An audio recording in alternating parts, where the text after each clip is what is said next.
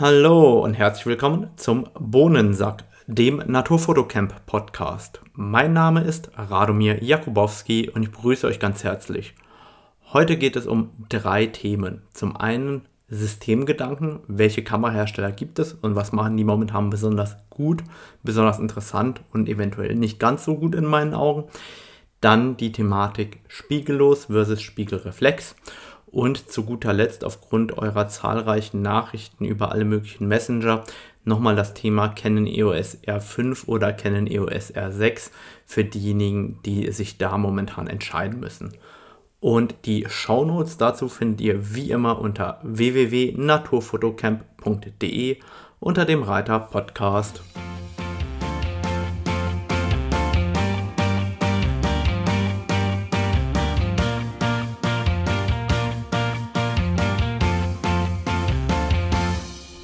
Fangen wir am besten an mit dem Thema Spiegellos versus Spiegelreflex. Und wir haben jetzt Ende 2020, Anfang 2021 und ich habe mir im Januar 2020 meine erste spiegellose Canon EOS R gekauft. Ihr könnt euch erinnern, ich habe sehr, sehr viel über die Kamera gemeckert. Ähm, da gibt es ähm, einige Podcasts und Blog-Einträge zu.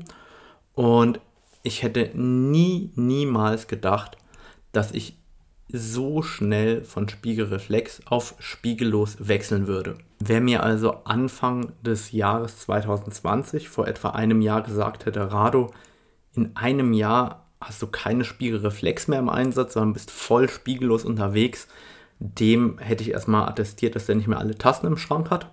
Und heute muss ich dann leider sagen, dass es genauso gekommen ist. Leider, weil ich die Spiegelreflexkamera einfach nach wie vor schön und cool und toll finde und trotzdem benutze ich momentan eigentlich nur noch spiegellose Kameras und deshalb würde ich gerne nochmal betrachten das Thema Spiegelreflexkamera versus spiegellose Kamera. Der grundlegende Unterschied zwischen den beiden Systemen ist, dass die Spiegelreflexkamera einen Spiegel besitzt und die spiegellose Kamera keinen Spiegel besitzt. Doch welchen Unterschied macht das für den Fotografen in der Praxis tatsächlich aus? Bei der Spiegelreflexkamera ist es ja so, dass das Licht durch das Objektiv in den Spiegelkasten fällt und über den Spiegelkasten im Endeffekt eine Abbildung im Sucher erscheint. Wie das genau funktioniert, findet ihr unter Wikipedia. Und jetzt ist es so, dass bei der spiegellosen Kamera der gesamte Spiegelkasten nicht mehr vorhanden ist und die Kamera sozusagen permanent im Live-Bild oder im Live-Modus Daten aufnimmt auf dem Sensor und uns anzeigt im Sucher. Das heißt, das Sucherbild ist auf einmal digital geworden. Und ich hatte am Anfang große Probleme nach über einem Jahrzehnt der Spielreflexfotografie, mich an dieses Display, an den digitalen Sucher zu gewöhnen. Aber wenn man sich daran gewöhnt hat, dass der Sucher auf einmal digital ist, dann lernt man es tatsächlich zu schätzen und dann hat das gewisse Vorteile und auch gewisse Nachteile. Das heißt, ein ganz, ganz wesentlicher Aspekt für mich ist, you get what you see. Das heißt, ihr könnt unter- und überbelichten und ihr seht direkt im Sucher, dass das Bild heller und dunkler wird. Ihr könnt direkt im Sucher auf 100% zoomen, da komme ich später nochmal drauf zurück. Und ihr seht direkt den Einstellungen oder die Einstellungen des Weißabgleichs, je nachdem, was ihr dort entsprechend einstellt. Und das sind riesige Vorteile bei der spiegellosen Kamera. Trotzdem würde ich mir ab und zu den Sucher der Spiegelreflexkamera zurückwünschen. Und zwar konkret dann, wenn es um Störelemente in den dunklen Bereichen geht. Denn wenn ich sehe, was ich bekomme, dann sehe ich ja in dunklen Bildbereichen einen dunklen Bildbereich. Wenn dort aber ein Stück Zaun ist oder ein Pfosten oder vielleicht der Kopf von einem anderen Fotografen oder was auch immer, dann sehe ich das ja natürlich nicht, sondern das ist einfach dunkel.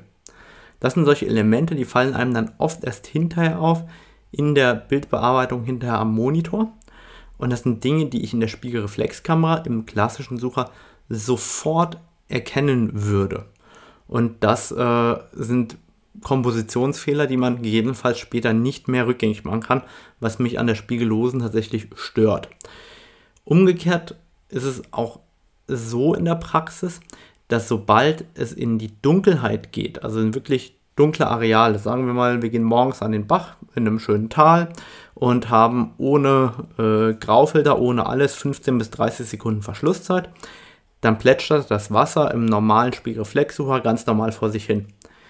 Die Spiegellose muss hingegen die ISO anheben, damit die irgendwie was darstellen kann. Das heißt, gegebenenfalls wird das Sucherbild ein wenig rauschiger und umgekehrt ist es aber so, dass die Verschlusszeit dann im Live-View so lang ist, dass das Wasser anfängt so hakelig zu werden in der Dämmerung. Und das ist etwas, das stört mich einfach. Also das hat keinen Einfluss auf meine Komposition oder auf das Foto, aber es stört mich persönlich halt einfach. Das heißt, es gibt durchaus Dinge, die am spiegellosen Sucher noch besser gemacht werden können. Der ist aber wirklich auf einem Level, wo man sagen muss, wenn man sich daran gewöhnt hat, dass der Sucher digital ist, dann kann man auch den Wechsel von Spiegelreflex zu Spiegellos auch ohne Probleme wagen und auch schaffen. Der weitere Unterschied ist, dadurch, dass der Spiegelkasten fehlt, kann man Objektive anders konstruieren. Und das bedeutet, dass Objektive mit einem neuen Bajonett ausgestattet werden. Bei Nikon ist das das Z-Bajonett, bei Canon ist das das RF-Bajonett. Und diese Objektive, die haben einen Vorteil. Man kann nun wirklich beim Objektivbau näher an den Sensor rücken und gerade bei den kürzeren Brennweiten kann man dort natürlich auch ganz andere Objektivkonstruktionen im Endeffekt bauen, als es bis heute möglich war. Und das Ergebnis sind eine Reihe sehr, sehr interessanter Objektive, die optisch wirklich hervorragend sind. Das heißt, auf der einen Seite kann man entweder die Objektive kompakter und oder leichter bauen, bei gleicher Brennweite und Lichtstärke teilweise, oder man kann die Objektive ähnlich schwer machen, wie sie vorher waren und dafür gleichzeitig zum Beispiel lichtstärker bauen. Also da, da gibt es ja eine, eine, Reihe von Beispielen. Als Beispiel das Canon RF 2,0 28 bis 70 war vorher an Vollformat nie denkbar gewesen. Jetzt gibt es da ein 28 bis 70 mm Objektiv, Offenblende 2,8, das wirklich auch einen Bildlook fast von einer Festbrennweite hat. Und dann muss man sagen, hey, für jemanden, der Porträt oder Hochzeiten fotografiert, für den ist es ein wahnsinnig interessantes Objektiv. Oder jetzt bei mir das ähm, Canon 2,8 70 bis 200 mm LIS. Das ist in der RF-Variante deutlich, deutlich kürzer geworden. Und auf einmal kann ich das im, Objekt, äh, im Rucksack hinstellen. Das heißt, das Objektiv braucht auf einmal deutlich weniger Platz und wird auf einmal mehr mitgenommen, als es vorher bei mir der Fall war. Und das sind jetzt nur zwei Beispiele, aber davon gibt es eine Menge von dem, was momentan schon da ist und dem, was noch kommen wird. Das heißt, die Objektive, die jetzt gebaut werden, sind optisch wirklich grandios und haben einfach Vorteile an vielen Stellen gegenüber Objektiven, die eben auch für Spiegelreflexkameras gebaut worden sind. Und das ist nicht nur der Unterschied, wie nah das Objektiv an den Sensor rückt, sondern auch wie groß der Bajonettdurchmesser ist. Und auch da haben einige Hersteller jetzt ähm, das Bajonett deutlich vergrößert. Bestes Beispiel an der Stelle ist Nikon. Da war ja das Bajonett sehr, sehr klein vorher. Und jetzt haben die ein richtig, richtig großes Bajonett. Und das heißt, durch den größeren Durchmesser kann zum Beispiel Nikon jetzt endlich einen Extender bauen, der optisch auch gut ist, weil bis dato war das immer so ein kleines Problem, äh, nur um ein Beispiel zu nennen. Hinzu kommt ein weiterer Vorteil bei den spiegellosen Kameras, und zwar die Adaptierbarkeit von Objektiven. Das heißt, man kann jetzt extrem viele Objektive adaptieren nicht nur EF-Objektive zum Beispiel an RF, also die Spiegelreflexobjektive an die Spiegellose, sondern man kann ja jetzt auch hingehen und äh, probieren, irgendwie ein, ein altes Nikon-Objektiv an Canon zu adaptieren oder wirklich richtig alte Schinken zu adaptieren. Man kann hingehen und eventuell, wer mit Leica noch fotografiert, seine Leica-Linsen adaptieren und ähnliches. Und das war vorher nicht möglich. Das heißt, durch das geringe Auflagemaß ist es mittlerweile machbar, dass man sehr, sehr viele Objektive untereinander an verschiedene Bodies adaptieren kann. Da gibt es auch eine sehr, sehr große Community an Leuten, die da gerne dran rumtesten, rum, rumspielen. Ich persönlich gehöre da nicht dazu, kenne aber einige, denen das wirklich sehr, sehr viel Freude bereitet. Für mich ist Also der Unterschied zwischen Spiegelreflex und Spiegellos, ganz klar das Thema, wie können Objektive gebaut werden im allerersten Moment. Das ist ein riesiger Vorteil und genau an der Stelle werden wir in den kommenden Jahren viel Veränderung sehen. Kommen wir zu den Praxisunterschieden wirklich von der Kamera. Und was mir positiv aufgefallen ist bei den spiegellosen Kameras in den letzten Monaten oder im letzten Jahr. Ich habe jetzt äh, mit Sicherheit schon 50.000 Bilder mit meinen spiegellosen gemacht und kann jetzt auch grob einschätzen, was ich gut finde und was ich weniger gut finde. Was ich wirklich richtig geil finde und was für mich meine Art der Fotografie verändert hat und was ich mir schon immer gewünscht habe, ist, dass ich im Sucher die Lupenfunktion verwenden kann. So bescheuert wie das klingt, das ist für mich ein Game Changer. Liegt einfach daran, dass ich gerne auch in einem kleinen Abbildungsmaßstab fotografiere, gerade Tiere oder auch durch etwas hindurch fotografiere. Und bei der Spiegelreflexkamera konnte ich zwar grob im Sucher scharf stellen, war aber nie sicher, ist das jetzt richtig scharf oder ist das nur halb scharf. Und jetzt kann ich immer auf 100% reinzoomen und sehe, okay, ich muss noch ein bisschen nachregeln und dann ist es auch richtig scharf.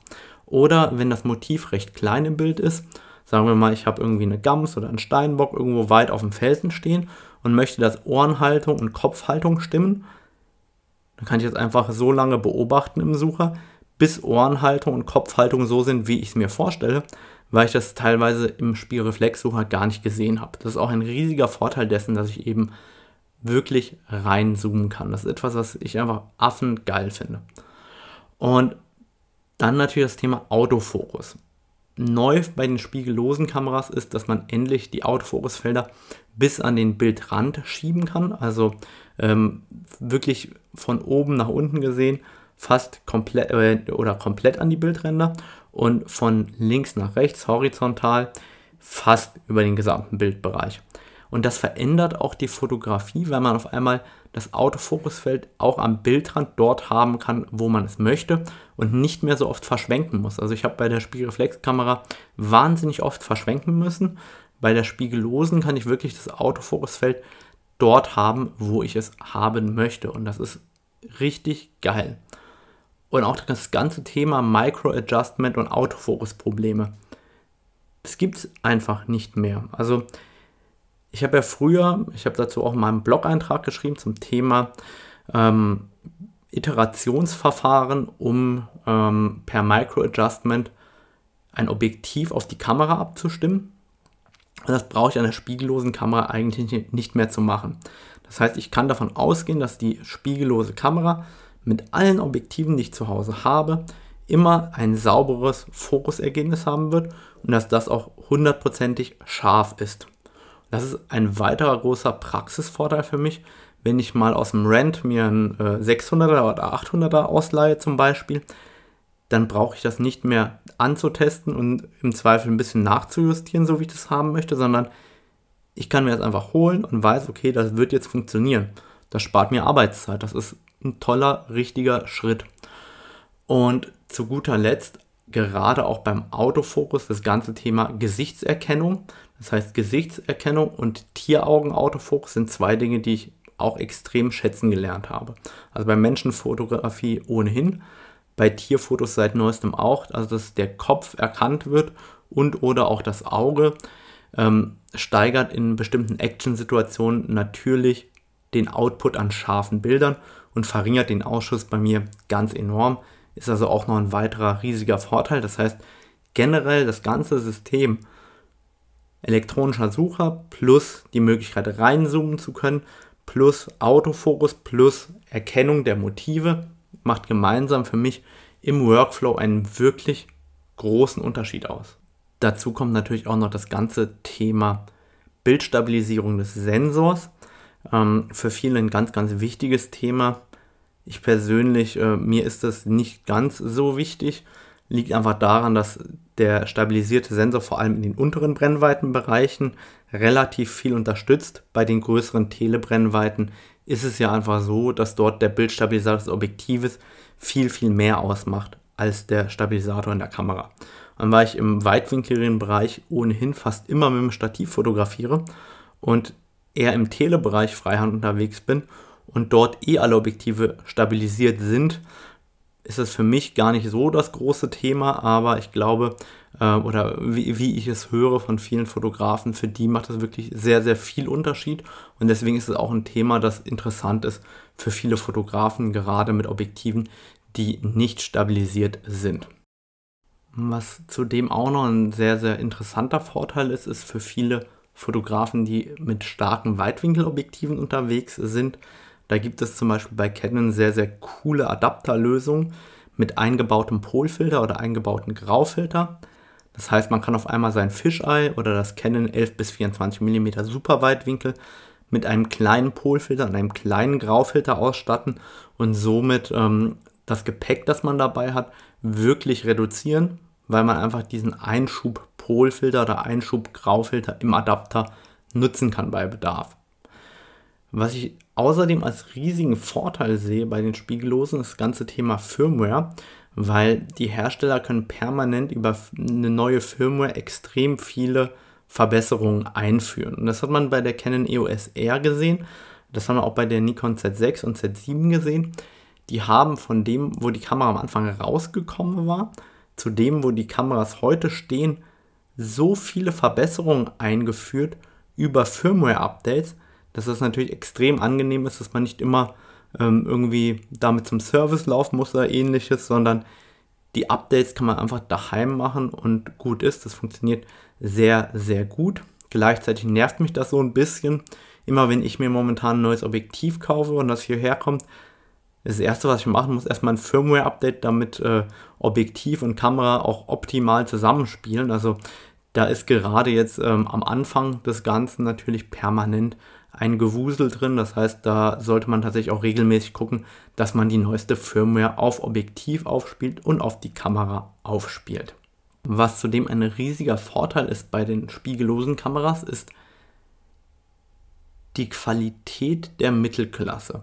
Das heißt, die spiegellosen Kameras der Mittelklasse bieten so viel mehr als die Mittelklasse an Spiegelreflexkameras. Das ist unglaublich. Meiner Meinung nach ist zum Beispiel der Preis mit zweieinhalbtausend Euro von einer Canon EOS R6 wirklich krass, weil das, was die Kamera an Performance liefert, das hätte man früher nie für den Preis bekommen. Das heißt, diese ganze Mittelklasse im spiegellosen Segment ist wirklich extrem attraktiv und liefert eine bombige Qualität.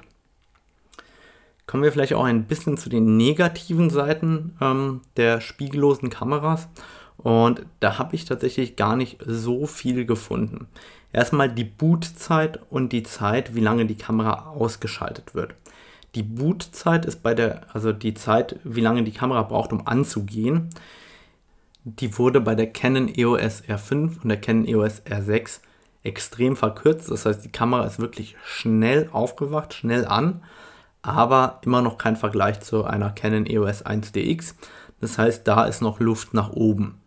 Was mich extrem stört, ist, wie lange der Bildstabilisator der Objektive braucht, um zu parken.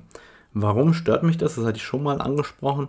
Stellt euch vor, ich will eigentlich nur Objektiv abmachen, Konverter reinmachen, Kamera wieder drauf machen. Das dauert im Worst Case zwei Sekunden, eigentlich jetzt mal gestoppt mit der Stoppuhr. Ich brauche unter zwei Sekunden, um einen Extender im Zweifel reinzusetzen. Und jetzt dauert es aber drei, vier Sekunden, bis die Kamera aus ist und der Bildstabilisator geparkt ist. Das heißt, dieser ganze Wechsel, Objektiv ab, Konverter dran, Kamera dran, Ob Kamera wieder an, das dauert durch dass die Ausschaltzeit der Kamera einfach viel zu lange. Da wird, glaube ich, in den kommenden Jahren noch einiges geschehen. Dann ist das Negativpunkt bei mir aufgepoppt, das Thema zunehmende Komplexität. Das heißt, ähm, es gibt immer mehr Menüpunkte, die zusammenspielen, nicht zusammenspielen. Man muss sehr genau wissen, was man wo einstellt, warum man das dort einstellen kann. Das heißt, wenn man die spiegellose Kamera wirklich sauber bis ins Detail bedienen können will, muss man sich sehr intensiv damit beschäftigen. Und da ähm, hoffe ich zumindest für die äh, Anwender, die die Kamera nicht jeden Tag in der Hand haben, dass die Aufgabenkomplexität oder die Komplexität der Menüstrukturen nochmal verringert wird in den kommenden Kameragenerationen. Und dann als Negativpunkt das Thema Akku.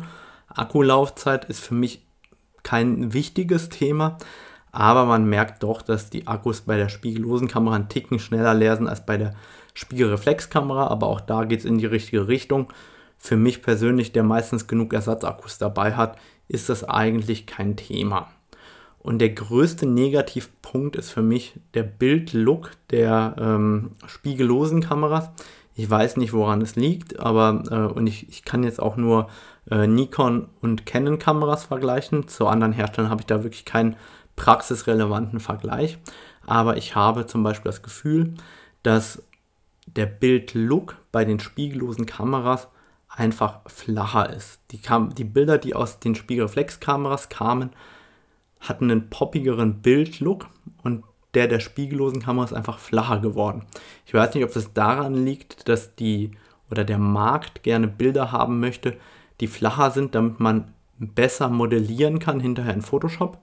Oder ob es daran liegt, dass der Autofokus permanent auf dem Sensor arbeitet und gleichzeitig ähm, auf dem Kamerasensor auch das Bild übertragen wird. Also ob das etwas damit zu tun hat, dass man permanent im Live-Modus drin ist. Aber mir hat der Bildlook, der in meinen Bildern ist, von den Spiegelreflexkameras out of cam oft besser gefallen als bei den spiegellosen Kameras. Das gleiche beobachten Freunde auch bei mir bei den Nikon-Kameras, zum Beispiel, dass die Z7, Z7 II Dateien flacher sind als die von der D850, also jetzt out of cam gesprochen. Und das ist etwas, ähm, ich bin gespannt, wie sich das in den kommenden Jahren entwickeln wird ähm, und wie es da weitergeht. Jetzt ist die ganz wichtige Frage, vermisse ich die DSLR, vermisse ich die Spiegelreflexkamera? Und ich muss sagen, an sich, nein, ich vermisse sie nicht. Es kommt mal vor, dass ich den Sucher und das Gehäuse einer 1DX vermisse. Also der Sucher ab und zu, das hatte ich erklärt, gerade wenn es dunkel ist, vermisse ich manchmal den, Spiegel, den Spiegelreflexsucher. Und dann ähm, das Gehäuse der Einser, dieser Handschmeichler, der immer gut in der Hand liegt, das vermisse ich tatsächlich. Ähm, das ist, glaube ich, für viele nicht nachzuvollziehen, aber als Beispiel, man kann eine 1DX ähm, in der Hand halten, stundenlang und es stört einen nicht.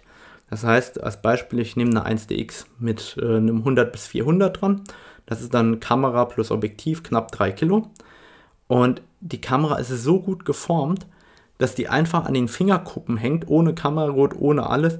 Die fällt mir dann über Stunden nicht aus der Hand beim Spazieren und beim Wandern und hängt da einfach drin und ist da und ist einfach ein Meisterstück an Ingenieurskunst, an Handschmeichlerei das habe ich bis jetzt noch bei keiner spiegellosen Kamera so erlebt. Das heißt, ich würde mich freuen über eine professionelle Spiegellose mit eingebautem Batteriegriff, wo wirklich auch dieses Gehäuse-Feeling nochmal da ist. Wo wird die Zukunft hingehen, ist natürlich die Frage. Und da sehe ich ganz klar, dass das Thema spiegellos immer stärker in den Markt noch weiter vordringen wird. Und ich glaube, dass wir sehen werden, dass 90% des Marktes nur noch im unteren und mittleren System bedient werden. Das heißt im unteren und mittleren Preissystem. Die Kameras wie eine R5 oder eine R6 sind so gut, dass die eigentlich alles abbilden können, was der ambitionierte Fotograf und auch fast jeder Profifotograf braucht.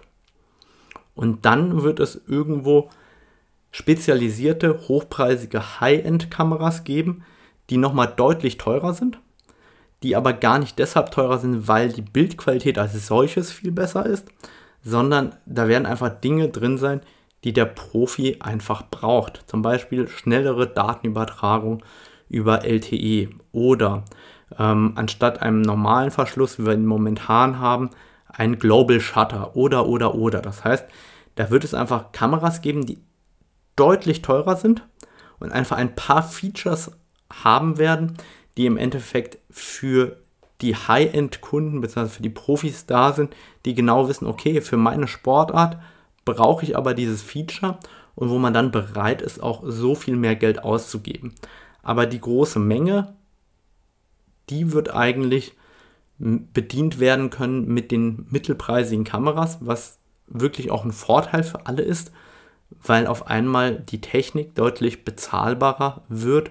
Und wenn ich mir anschaue, was heute eine R6 abliefert für zweieinhalbtausend Euro, da muss ich sagen, wäre bei manchem Hobbyfotografen die Kamera vollkommen ausreichend, der sich damals eine 1DX vielleicht gekauft hatte. Und damit möchte ich eigentlich rüberwechseln zu dem Thema Systemgedanken.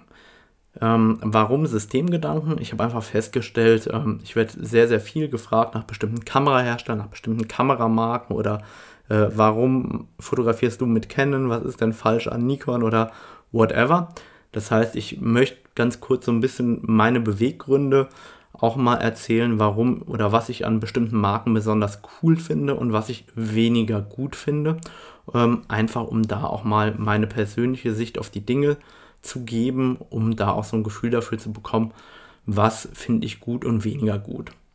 Anfangen würde ich an der Stelle mit Sony. Sony haben wir eigentlich zu verdanken, dass die ähm, spiegellosen Kameras salonfähig geworden sind. Ab und zu probiere ich sie noch fast Minolta zu nennen, weil im Endeffekt wurde von dort ja am Anfang die Objektivtechnologie rübergenommen. Und was ich an Sony sehr, sehr gut finde, ist wirklich das Thema. Die haben in den letzten Jahren sehr viel Innovation im spiegellosen Segment gebracht und auch dazu geführt, dass andere Hersteller, gerade Nikon und Canon, den Druck verspürt haben, auch aktiv zu werden in diesem Umfeld. Gleichzeitig ähm, pflegt Sony ein offenes System hin zu den Drittanbietern, also zum Beispiel zu Sigma und Tamron, sodass dort sehr, sehr gute Objektive gebaut werden können und diese fast nativ funktionieren an den Sony-Kameras. Und das finde ich super gut. Warum ist das super gut? Na, zum einen können die Einsteiger frei wählen bei den Objektiven, gerade auch in dem unteren Preissegment. Und zum anderen führt das ja auch viele Nutzer daran, in das System hinein, die später im System bleiben. Und das ist dann einfach ein Effekt, der für beide Seiten positiv ausfällt. Und das finde ich persönlich ähm, sehr, sehr reizvoll, wenn ein Hersteller das generell macht. Ich vermute, ich erzähle niemandem etwas Neues, ähm, dass Sony-Kameras sehr gute Sensoren haben. Die ähm, Bildsensoren, die Sony baut, sind erstklassig. Das macht Sony wirklich richtig gut. Warum habe ich keine Sony-Kamera? Ich mag die Firmenpolitik von Sony nicht. Jetzt werden viele sagen, oh, Firmenpolitik ist mir doch egal. Ich sehe das anders. Der Kameramarkt ist hart umkämpft und wenn man heute viel Geld auf das falsche Pferd setzt, dann ist das Kamerasystem eventuell irgendwann wertlos, wenn der Kamerahersteller aus dem Markt ausscheidet.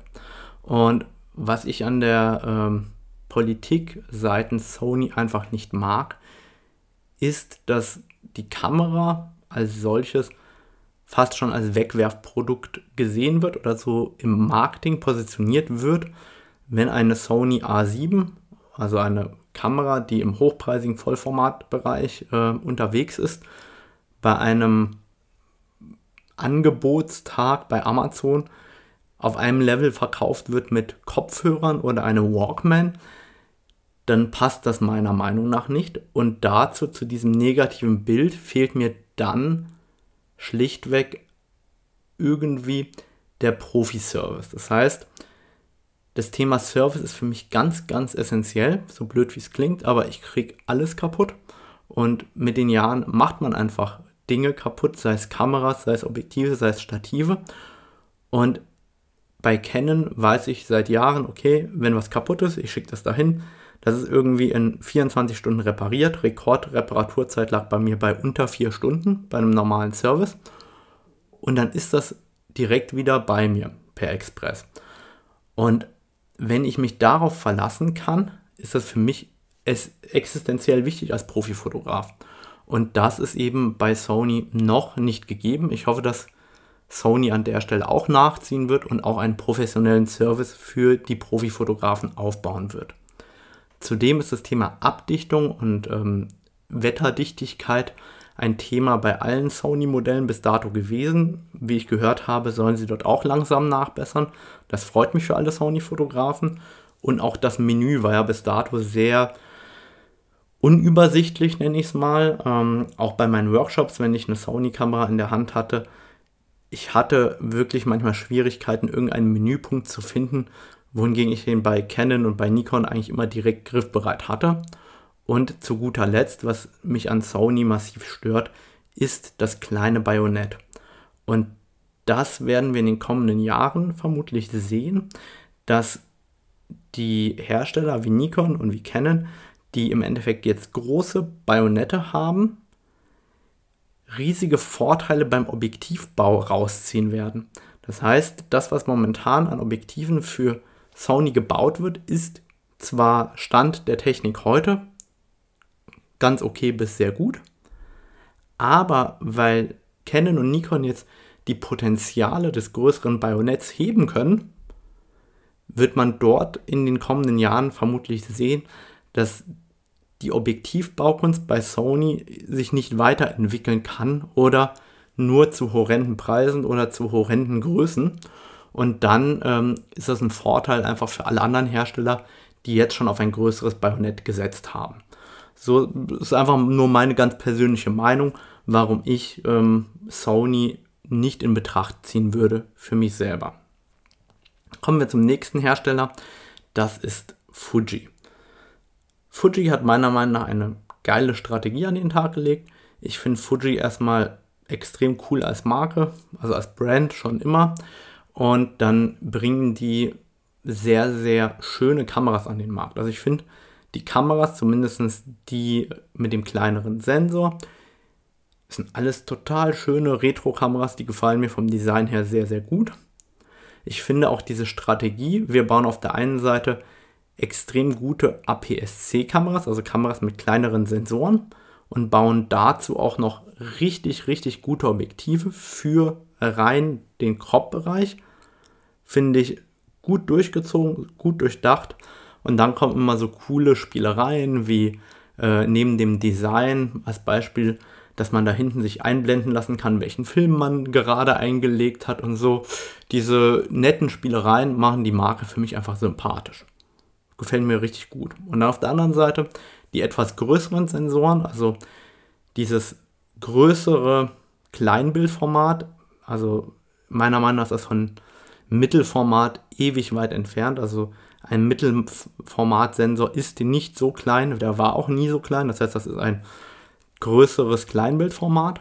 Auch da haben die richtig was rausgehauen. Also die GFX 100 empfinde ich als mega innovativ was die Sensortechnologie, was die Stabilisierung angeht und dass man so viel Kamera für so wenig Geld bekommt, ist gerade für Fotografen im Studio oder für reine Landschaftsfotografen meiner Meinung nach wirklich richtig genial. Und man muss dazu sagen, diese großsensorigen Kameras sind auch ordentlich abgedichtet, was eben ähm, das Ganze auch für Landschaftsfotografen durchaus interessant macht. Und ganz zuletzt, ähm, Fuji hat ja auch neulich die X100V rausgebracht. Das ist ja diese kleine Retro-Kamera mit fest eingebauter Festbrennweite. Finde ich auch wieder eine mega schöne Kamera. Total cool für Streetfotografie. Also, auch wenn ich mir nie eine Fuji kaufen würde, weil ich gerne ein System habe, wo alles drin vertreten ist. Also, ich, ich mag mein System, wo ich mit einer Vollformatkamera von 8 bis 800 mm alles haben kann. So finde ich Fuji durch diese Aufsplittung in den Crop-Bereich mit sehr guten Objektiven und diesen größeren Kleinbildbereich als sehr, sehr interessant und als eine wirklich gute Marke, die sich an der Stelle sehr interessant positioniert hat. Gefällt mir auf jeden Fall gut persönlich. Wie ihr merkt, betrachte ich das Thema Video-Features an der Stelle eigentlich überhaupt nicht. Liegt einfach daran, dass ich so wenig filme und deswegen auch so wenig Ahnung davon habe dass äh, ich das natürlich auch nicht in meine Betrachtung mit einbeziehe. Kommen wir rüber zu Nikon, auch wenn es die meisten nicht glauben. Ich persönlich schätze Nikon total. Ich mag die Marke sehr gerne und ähm, für mich gehört Nikon einfach ganz, ganz fest in die Fotografie hinein. Das heißt, ich habe da, auch wenn ich nie mit Nikon aktiv fotografiert habe, eine sehr, sehr große Zuneigung zu der Marke. Nikon baut wirklich erstklassige, Spiegelreflexkameras. Also die D850 war vielleicht sogar die perfekteste Spiegelreflexkamera, die bis dato am Markt war.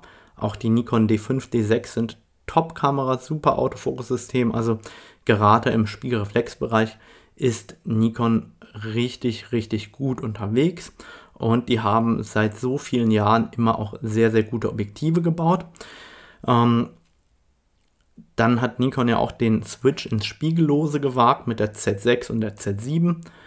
Das war ein richtig guter Start aus meiner Sicht. Der Sucher war gut, die Sensoren waren super, die haben sehr, sehr saubere Bilddateien rausgehauen. Also ich fand den Start im Bereich Spiegellos wirklich auch gut mit den beiden Kameras, muss man sagen. Und dann kam jetzt die Z6 II und die Z6, äh, Z7 II raus. Und ich will nicht sagen, dass ich enttäuscht bin, aber ich habe schon das Gefühl, dass da der Anschluss hin zu Canon und hin zu Sony einfach verloren wird, weil Canon und Sony einfach, was Autofokus und Geschwindigkeit angeht äh, und auch andere Features, einfach in einer anderen Liga spielt momentan als die Z6 II und die Z7 II. Das ist jetzt nur mein rein subjektiver Eindruck natürlich. Und auch die Ergonomie und das Design von den neuen von der neuen Z-Reihe gefällt mir eigentlich gut und auch, dass Nikon endlich einen Schritt gemacht hat und das Bajonett größer gemacht hat. Das ist ein riesiger Gewinn für Nikon, weil bis dato war das Bajonett ja sehr, sehr klein. Mit der Z-Serie haben die jetzt auch endlich ein großes Bajonett und können da neue Linsenkonstruktionen bauen. Und auch die neuen Linsen sind teilweise ja wirklich interessant geworden. Also das neue 14 bis 24 2,8 finde ich eine gute Konstruktion. Schade, dass ähm, das Filtergewinde so riesig geworden ist. Ich hätte mir vielleicht eher ein 15 bis 30 mit äh, 2.8 gewünscht und dafür ein normales 82er Filtergewinde. Auch die anderen aktuellen Z-Linsen scheinen richtig gut zu sein. Also da macht Nikon auch sehr, sehr viel richtig. Ein bisschen Sorgen hat mir bereitet, dass die Verfügbarkeit so schwierig ist und beziehungsweise dass Nikon da so ein bisschen träge war in den letzten Wochen und Monaten. Ähm, aber ja, ich weiß nicht, woran es liegt. Und gleichzeitig finde ich richtig gut, dass die sehr, sehr früh eingestiegen sind auf die schnelleren Speicherkarten und heute auch ein Update bieten für CF Express. Also Chapeau, dass man da auch in den Spiegelreflexkameras noch das Update gebracht hat, dass man auch noch bei einer D850 oder bei einer D500 eine CF Express Karte heute benutzen kann. Alles dank Firmware. Also da muss ich sagen, hat mir das gut gefallen, was Nikon insgesamt geliefert hat. Wenn ich mir dann die Gesamt-Roadmap der Objektive anschaue, dann wird es für mich schwierig oder kritisch, weil es gibt bei Nikon nur wenige Objektive, die ich wirklich gerne hätte. Also wenn man sagt, okay, ähm, was fände ich cool, wo, wo schiele ich rüber und denke mir so, boah, das hätte ich auch gerne. Da wird es bei Nikon eigentlich ganz, ganz wenig Linsen geben. Zum einen das PF 4,0 300 mm, das hätte ich wirklich gerne. So ein kompaktes, kleines 300er mit Blende 4,0 und guter Naheinstellgrenze würde ich sofort kaufen. Und dann das PF 5,6 500 mm würde ich persönlich vermutlich nicht kaufen, ist aber auch ein geiles Objektiv, muss man einfach neidlos an, äh, da den Nikon-Konstrukteuren zugestehen.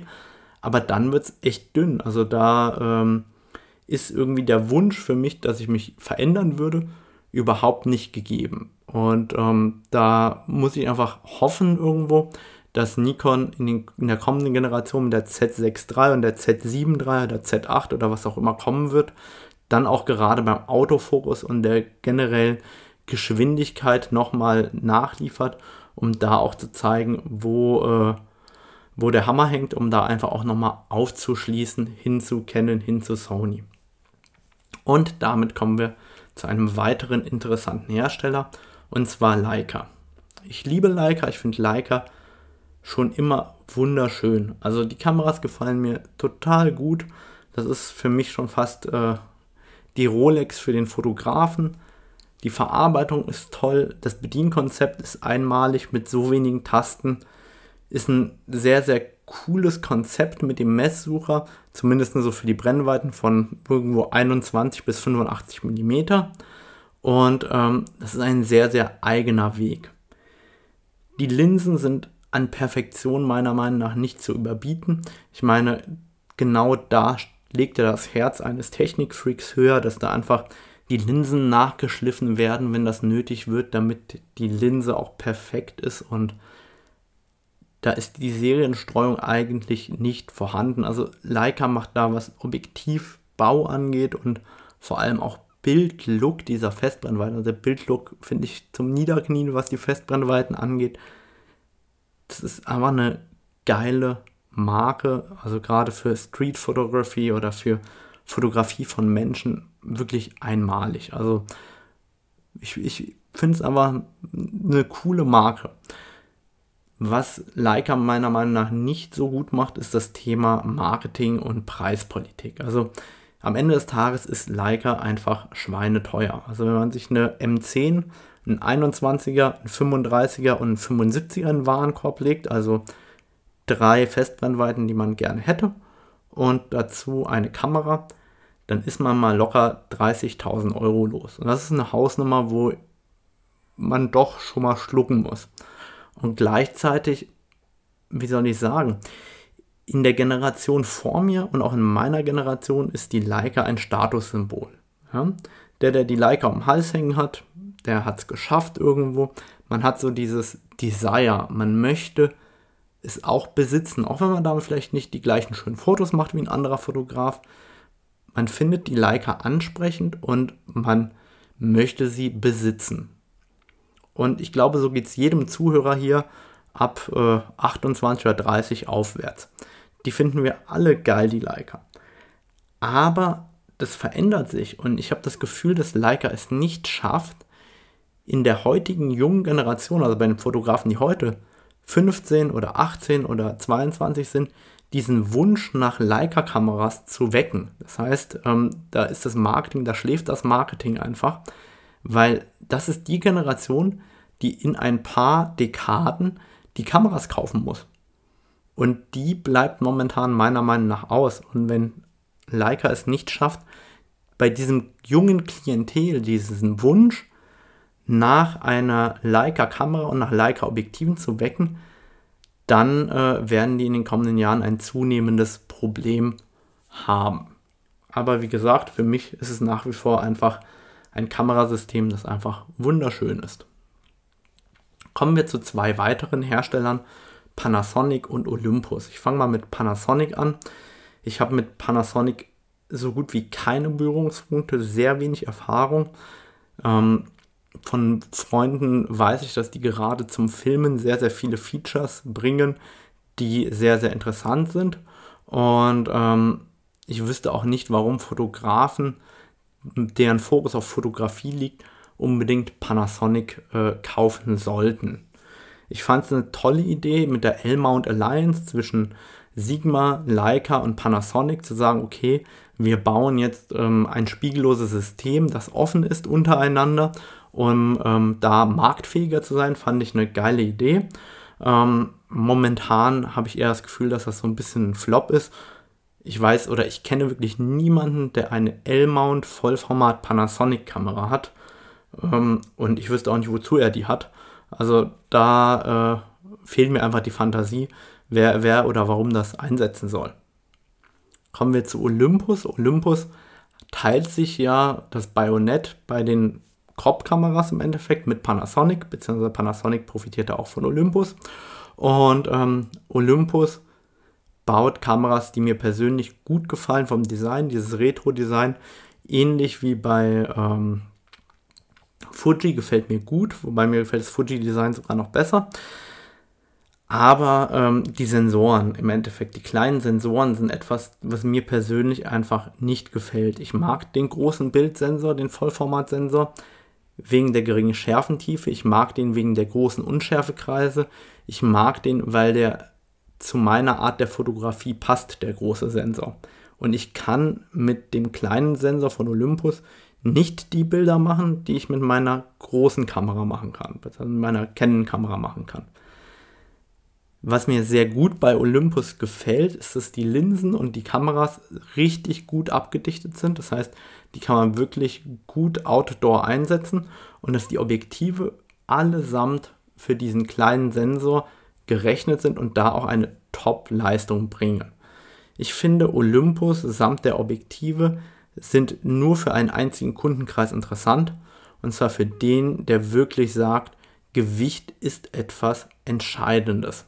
Auch mit dem neuen ähm, 150 bis 400er Suppen, das ähm, Olympus da gebracht hat, wird die Marke für mich nicht attraktiver.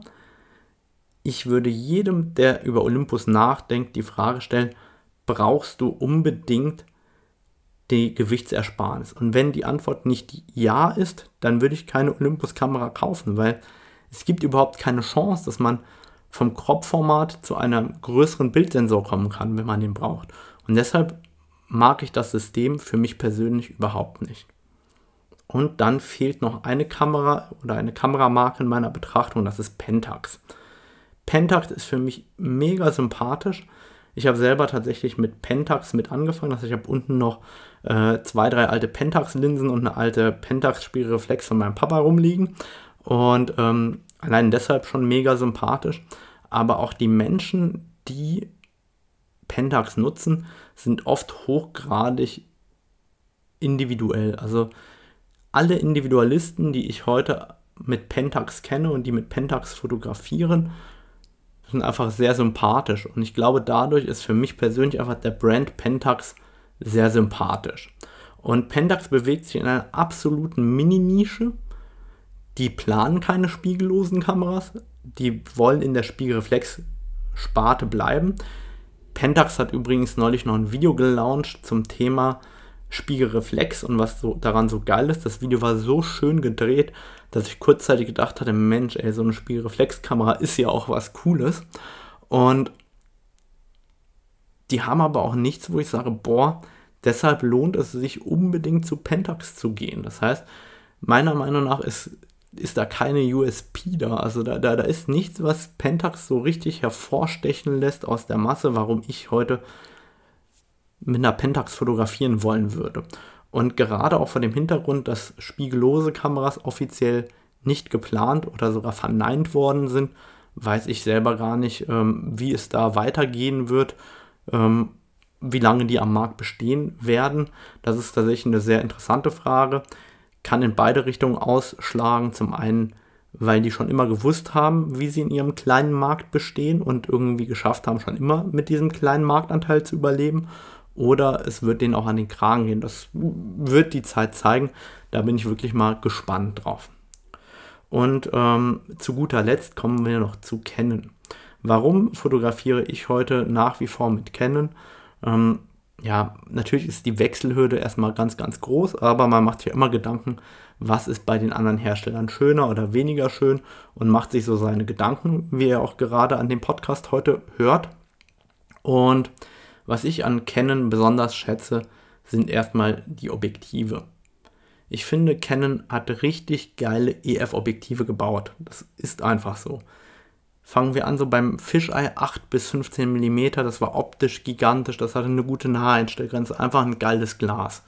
Dann das äh, EF 11 bis 24, für mich Benchmark im Superweitwinkelbereich 11 mm, richtig gute optische Leistung, super Sonnenstern, geile Linse. Dann das EF 4,0 16 bis 35 ist eigentlich das Einstiegsglas für Landschaftsfotografie, perfekter Sonnenstern, gute optische Leistung, bis heute eines meiner Lieblingsobjektive. Also auch wirklich richtig cool. Dann Gläser wie standardmäßig das EF 1,2 85 mm bis heute ein Objektiv mit einem Wahnsinnsbouquet oder ein EF 2,0 200 mit einem Hammerbouquet, die ganzen super Teleobjektive durch die Bank weg. Einfach Canon hatte richtig geile Objektive gebaut und auch Spezialisten wie die Tilt-Shift-Objektive, die durch die Bank weg richtig gut sind oder auch das Lupenobjektiv, das MPE. Das sind alles Objektive, das System an EF-Objektiven ist gigantisch groß und die kann man alle an der spiegellosen Kamera nutzen. Das ist einfach mega, mega geil. Und dann kommen die RF-Objektive. Und die RF-Objektive sind auch durch die Bank weg richtig gut geworden. Also da ist kein einziges dabei, das schlecht ist. Manche sprechen davon, dass das 85 1,2 RF das beste 85er ist, das je getestet worden ist.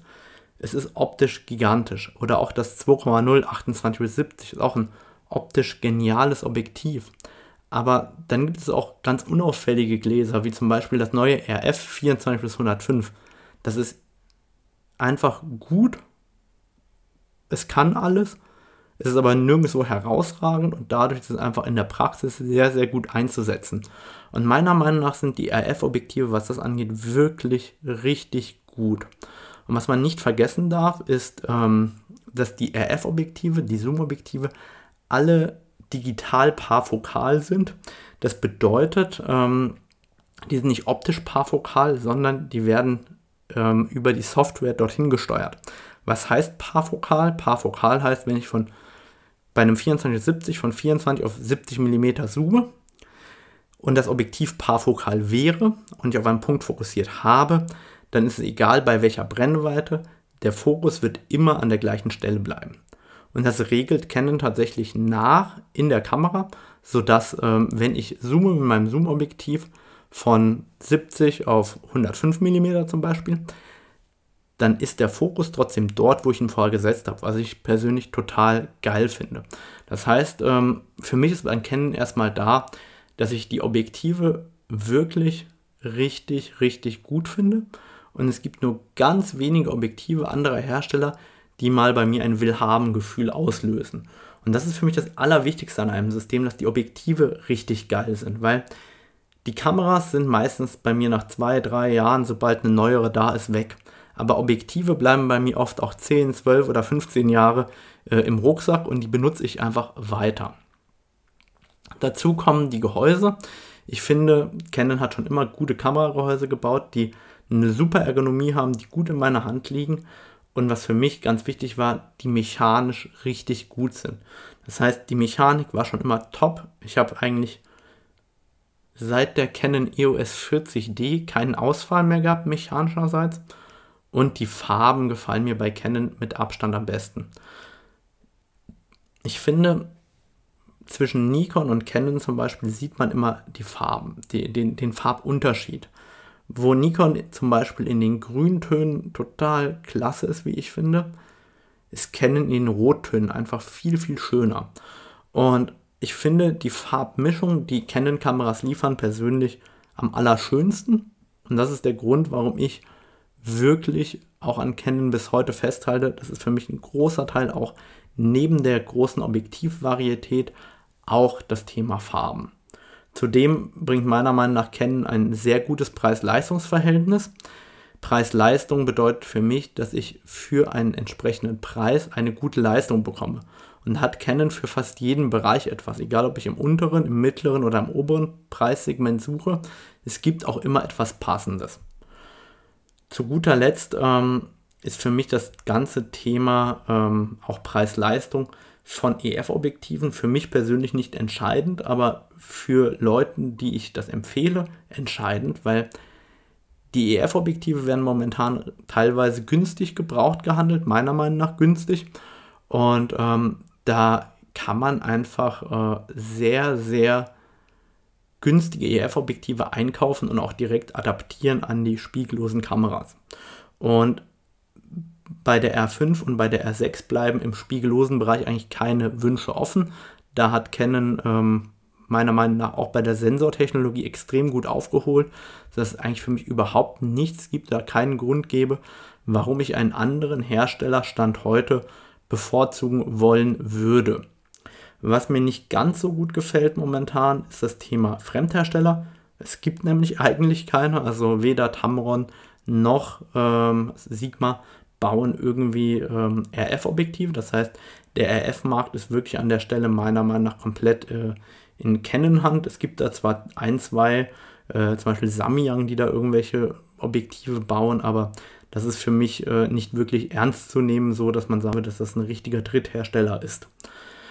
Und wenn ich dann darüber nachdenke, über den Service, dann ist der Canon CPS in meinen Augen das Maß aller Dinge. Ich weiß, ähm, er ist nicht perfekt, aber wenn ich mir den Professional Service der anderen Hersteller angucke, dann ist er mit weitem Abstand der beste. Und das heißt für mich, ich kriege schnell und ordentlichen Service und das finde ich extrem, extrem wichtig. Ihr merkt, ich äh, kann sehr vielen Kameramarken viele positive Dinge abgewinnen und ich finde, jede Kameramarke hat äh, ihre Nische verdient, in der sie sich bewegt. Und ich finde es sehr, sehr interessant, wie sich der Markt entwickelt. Da wird sich in den kommenden Jahren einiges tun. Ich bin mir leider auch sicher, dass der eine oder andere Spieler hier den Markt verlassen muss in den kommenden Jahren. Und deshalb ist es für mich umso spannender, das Ganze zu beobachten und hoffe da natürlich auf viele Neuerungen für die Nutzer am Ende des Tages, weil gerade dieser Fortschritt im spiegellosen Bereich nützt am Ende des Tages uns allen, uns Fotografen, weil es einfach so viel gibt, an dem weitergearbeitet und weiterentwickelt wird. Und für alle, die, die kein Interesse an der Canon EOS R6 oder R5 haben, die können jetzt eigentlich ausschalten. Jetzt äh, wollte ich noch zu dem dritten Themenkomplex kommen und zwar zu dem Thema Canon EOS R5 oder R6. Ähm, und da ist sozusagen jetzt der Übergang. Hintergrund ist einfach derjenige, ich kriege echt viele Mails, Nachrichten, warum R5 oder warum R6 und äh, welche Kamera soll ich mir denn kaufen. Und ich würde jetzt erstmal ganz wertneutral die Unterschiede nochmal kurz darlegen, damit ihr seht, wo die wirklich sind. Wenn ich mir R5 und R6 nebeneinander lege, die haben beide das gleiche Akkukonzept, die haben unterschiedliche Kabelauslöser. Das heißt, die R6 hat den kleinen RS60N3 und die R5 hat den großen RS80N3. Das heißt, die R5 wird zu den großen Kameras Segment 5er gezählt, die R6 wird zum kleineren Segment, also zum Segment 6D gezählt sozusagen.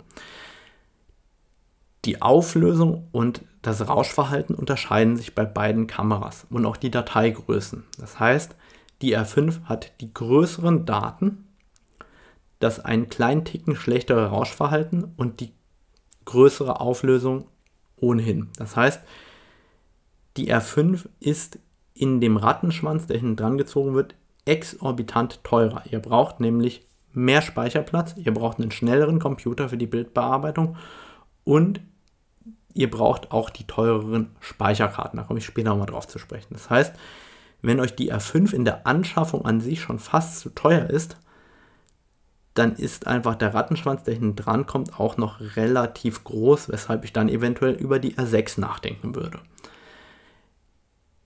Das Rauschverhalten ist bei der R5 und der R6 auf einem ganz ähnlichen Niveau grundlegend, aber natürlich ist die R6, die hat nur 20 Megapixel, was das Rauschverhalten in den hohen ISO-Bereichen angeht, ein Ticken besser als das der R5. Und ich würde sagen, das fällt überhaupt erst auf, so ab ISO 3200 aufwärts. Und selbst im oberen ISO-Bereich ist das vielleicht eine halbe Blende, aber viel mehr ist das nicht.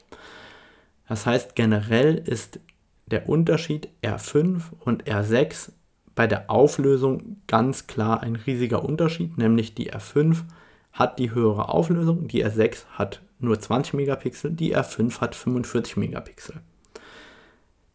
Aus Praxissicht gesprochen ist der Unterschied für viele aber fast nicht vorhanden. Ich weiß, es gibt diejenigen, die gerne reinzoomen auf 100% und dann noch weiter reinzoomen wollen, um sich Details anzuschauen. Für die ist die R5 natürlich die spaßigere Kamera, ganz klar. Wenn man aber jetzt rein, wie ich herangeht und sagt, okay, im Business Fotografie, welchen Vorteil bringt mir die R5? Dann bringt mir die R5 nur dann einen Vorteil, wenn ich mehr große Bilder drucke aufgrund der Auflösung. Dann ist die wirklich sinnvoll. Das heißt, wenn ich ständig über einen Meter Größe drucke, dann kaufe ich eine R5. Wenn ich fast nie über einen Meter drucke, dann kann ich auch eine R6 kaufen.